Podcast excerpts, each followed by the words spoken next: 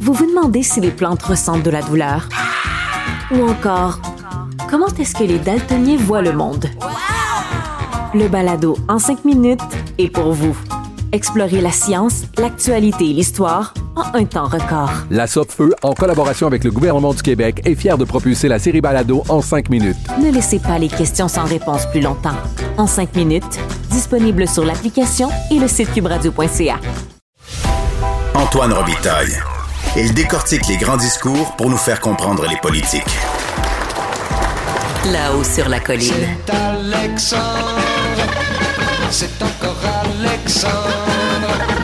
C'est toujours Alexandre. Qui voulez-vous que ce soit? Ça ne peut être qu'Alexandre. Bonjour Alexandre Biard, Bonjour, Antoine Robitaille. Journaliste au bureau d'enquête, qui nous apprenait ce matin avec Sarah Maud Lefebvre que Louis-Charles Toin, député caquiste de Rousseau, fait l'objet de vérification de la part de l'UPAC et de la commissaire à l'éthique, entre autres. Ça a suscité beaucoup de réactions ce matin au Parlement, dont celle du premier ministre. Oui, effectivement. Donc, euh, on est encore même, je crois, en conférence de presse avec M. Legault, qui a eu des questions au sujet de M. Toin, donc au sujet de sa situation, puis des apparences de conflit d'intérêts qu'on a rapporté ce matin dans le journal. Ouais. M. Legault euh, se range derrière M. Toin pour dire qu'il n'a rien commis d'illégal.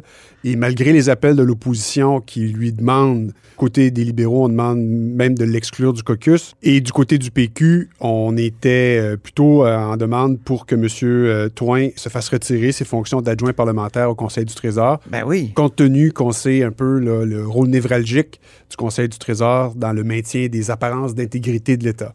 Oui, puis c'est Sonia Lebel quand même. Ça a été souligné d'ailleurs par Martin Ouellette qui euh, intervenait sur cette question-là ce matin du Parti québécois, qui disait c'est Sonia Lebel quand même, la- l'ancienne la commission Charbonneau, qui est à la tête euh, du Conseil du Trésor. Donc, euh, position délicate. Les libéraux aussi ont frappé assez dur. Dominique Anglade n'a pas réclamé une petite mesure Non, contre effectivement. M. Toin. Effectivement, euh, carrément, là, elle a demandé qu'il soit euh, retiré du, euh, du caucus, qu'il soit euh, donc euh, le temps que la lumière soit faite. C'est une demande que M. Legault a rejetée. Là.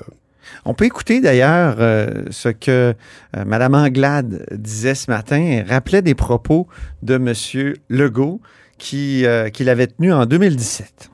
Il y a la partie légale, la partie apparence et perception. En politique, c'est aussi important la perception. C'est tolérance zéro à la CAQ. Aujourd'hui, ce que l'on voit avec le traitement de M. Fitzgibbon, ça a été une complaisance maximale. Ce qu'on demande au premier ministre, c'est de faire ce qu'il disait qu'il ferait quand il était dans l'opposition, que la tolérance zéro ne passe pas justement à la complaisance maximale et que dans le cas de M. Fitzgibbon qui devrait se, il devrait se retirer du Conseil des ministres. Et dans le cas du député Toin, il devrait être retiré du caucus et de ses fonctions parlementaires.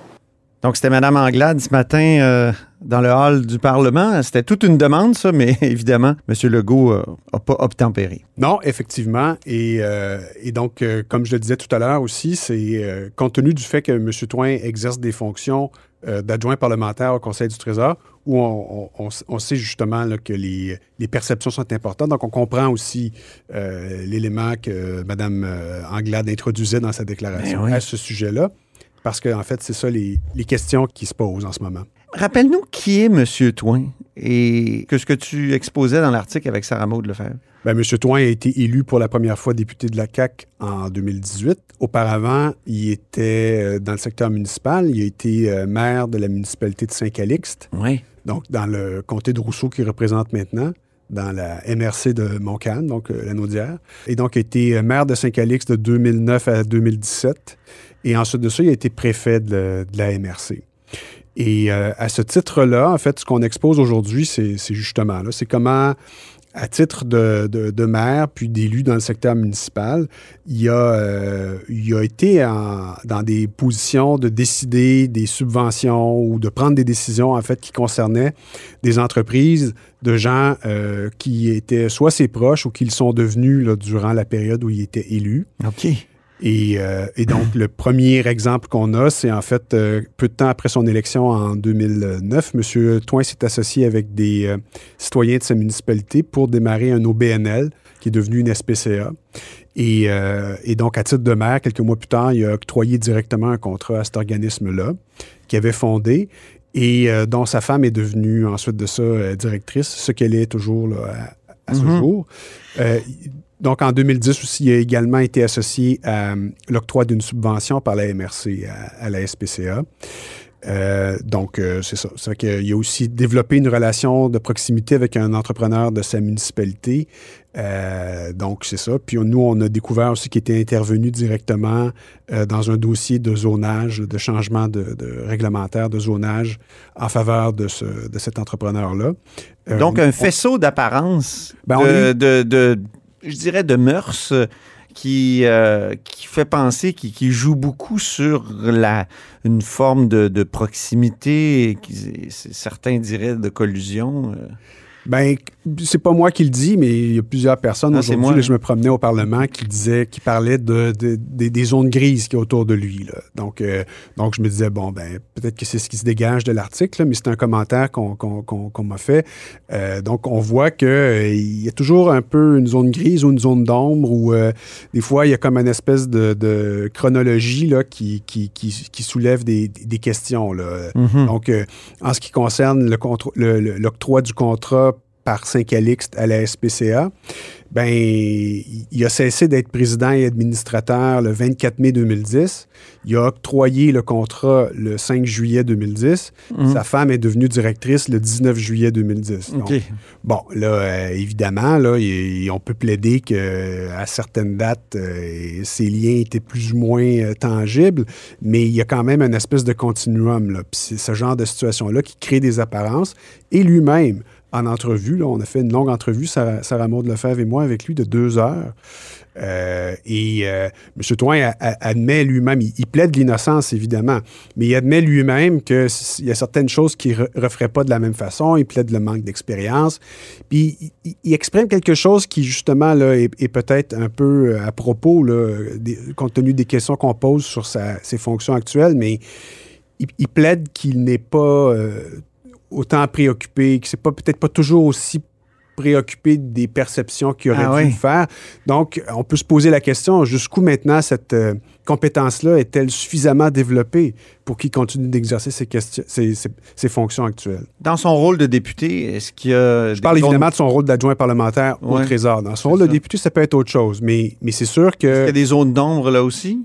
Ben, C'est-à-dire que c'est... euh, bon, là, il est au pouvoir depuis euh, deux ans. Euh, L'automne dernier, il y a eu un octroi d'une subvention de- de- de- d'une aide financière de 2 millions de dollars à une, une entreprise qui s'appelle Complexe Atlantide de Saint-Calixte, où la, la- la- la- la fille, en fait la belle-fille de M. Toin, mais qui présente comme sa fille, était, était, était cadre.